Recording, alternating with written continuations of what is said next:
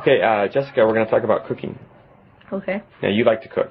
Yes, Okay, what can you cook? I can cook manicotti, Okay. tacos, lots of food. Okay, so what is manicotti? Manicotti is it's a big noodle. It's hollow on the inside, and you fill it with different cheeses, and then you put red tomato sauce over the top of it, and it's pretty Okay, good.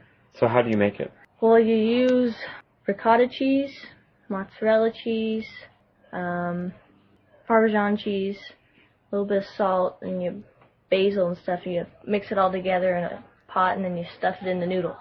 And you put the noodle in the pan and shove it in the oven for 35 minutes and let it cook.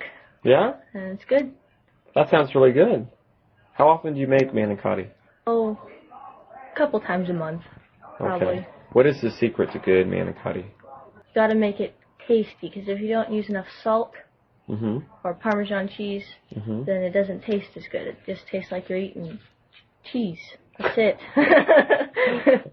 Okay, well, I'll remember that. Thanks a lot, Jessica. you're welcome.